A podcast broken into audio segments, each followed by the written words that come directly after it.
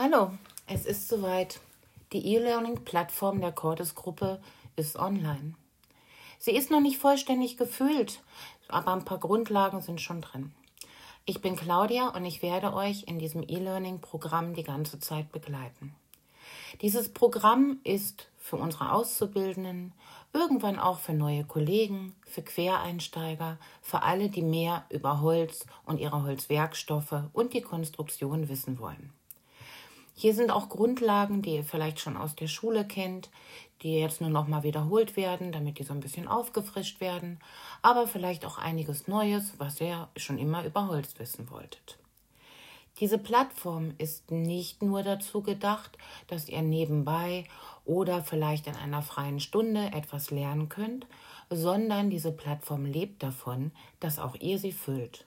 Also, habt ihr PowerPoints, PDFs, MP3s, MP4s, wart ihr mit dem Handy unterwegs, habt spannende Sachen gesehen.